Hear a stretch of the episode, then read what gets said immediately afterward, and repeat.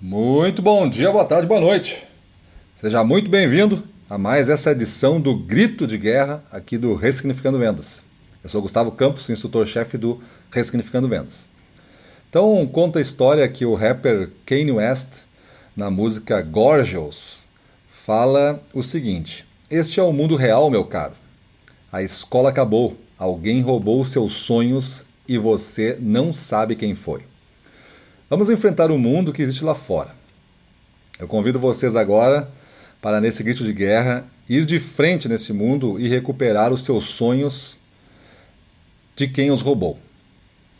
Será que foi alguém que os roubou ou você os esqueceu? Será que você simplesmente desistiu deles, pois as coisas não foram tão fáceis quanto você imaginava? Desistir de algo que você tanto queria, um sonho, devido ao caminho não ser o que você imaginava, não é algo no mínimo estranho? Você acha mesmo que tem o poder de imaginar o caminho futuro e ele acontecer da mesma maneira que você sonhou? Particularmente, eu prefiro pensar diferente. Se é um sonho, eu não abro mão dele, por nada. Com uma fogueira, eu alimento esse sonho, graveto por graveto, até o calor das labaredas ficar tão intenso que eu tenho que me colocar em movimento. Obstáculos vão acontecer, mas dia após dia eu treino para dar mais três passos e sustentar a nova posição em direção aos meus sonhos, contra todos os ataques e injúrias que podem acontecer no caminho. Ao acordar, a satisfação é grande, pois mais um dia amanhece para eu dar os próximos três passos em direção aos meus sonhos. E os obstáculos inimigos de todos os tipos? Estão lá, eu sei, e eu convivo com eles. Mas o foco está nos três passos e somente neles. Nossa mente é como um computador ultrapotente. Por ela passam 60 mil pensamentos por dia. Imagine empilhar 60 mil folhas de papel, em cada uma um pensamento. Esse é o tamanho diário de pensamentos que calculam aí especialistas da área. O mais louco é que amanhã Quase todos eles são os mesmos, escritos novamente, com pequenas mudanças de palavras, sem alterar o sentido. É automático e inconsciente, passando à margem do que conhecemos como vida. Mergulhar nesses pensamentos, alterá-los, ajustá-los, reescrevê-los, é como entrar na Matrix, como o personagem Neo tomando a pílula vermelha. Entretanto, o que nos diferencia, além do poder de entrar ou não na Matrix, é o balanço desses 60 mil pensamentos.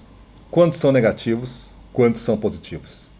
Imaginando que grande parte seja negativo e você não tem consciência alguma sobre eles, dá para imaginar o nível do estrago que causa em sua jornada de vida. Dia após dia, reescrevendo como se fossem memórias vivendo a angústia por algo que você não sabe descrever, mas sente. Talvez esse seja o maior ladrão dos seus sonhos. Na verdade, ninguém rouba os seus sonhos, você os perde. Você desiste deles. Não existem receitas prontas que se apliquem a situações dinâmicas e complexas, mas uma coisa muito certa é que você tem mais poder do que você imagina ter e mais poder do que você já usou em toda a sua vida. Mesmo com medo, você pode criar coragem e resgatar os seus sonhos e os tornar os direcionadores de cada segundo de cada dia. Enquanto não nos esforçarmos para conhecer algo ou alguém de modo mais profundo, não começamos nada. Nenhum passo significativo é dado, nenhuma jornada é iniciada. Sem profundidade no que você faz, você anda em uma rodinha de hamster todo dia. Você se cansa, os 60 mil pensamentos lhe sobrecarregam e você nota que não sai do lugar. Impressiona-me o fato de que essas diferentes perspectivas mudam o significado dos acontecimentos importantes que acontecem ao nosso redor. E você consegue construir uma perspectiva nova do zero com trabalho, inteligência aplicada e diligência, dia após dia. E com esta perspectiva nova construída, você perceberá o mundo por um novo ângulo. Isso encherá de motivos para resgatar os seus sonhos do baú da escuridão. Mas eu não tenho forças para fazer esse movimento todo de enxergar o mundo sob uma nova perspectiva. Sou muito velho para isso. Será mesmo? Darwin já nos ensinou que não é uma questão de força, é sim uma questão de ajuste, de adaptabilidade, uma questão de ser flexível, de não resistir. Seja um pouco mais leve, solte um pouco de peso e veja o seu balão balançar, querendo ganhar altitude. A cada dia, vá soltando um pouco mais de peso até o momento em que você inicia o voo. Não é uma questão estatística, mas pense nas pessoas ou profissionais que se deram mal e perderam seus empregos, por exemplo. Qual é o principal tema de justificativa da demissão por parte do empregador? A pessoa resistiu às mudanças e não se adaptou no tempo.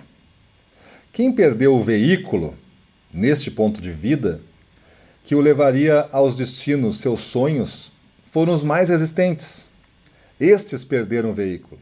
Os que resistiram mais à mudança perderam o veículo que ia levar eles para um próximo ponto.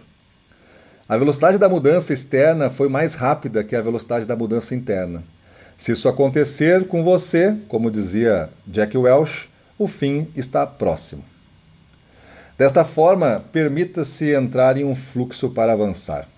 Vá soltando o peso do seu balão, vá aprendendo a manejá-lo. Você pode não ter total controle dele durante o voo, mas você tem muita influência e quanto mais você adquire habilidades e desenvolve conjunto de competências, mais você dirige seu balão para onde quiser e menos riscos sérios você corre. Esta semana, sua missão aqui no Grito de Guerra é recuperar os seus sonhos e viver por eles. Reaviva esta chama e a transforme numa grande fogueira. Você se sentirá encorajado e terá sempre um ponto no futuro para mirar. Vamos para a rua, na frente dos clientes, domínio total, vamos para cima deles.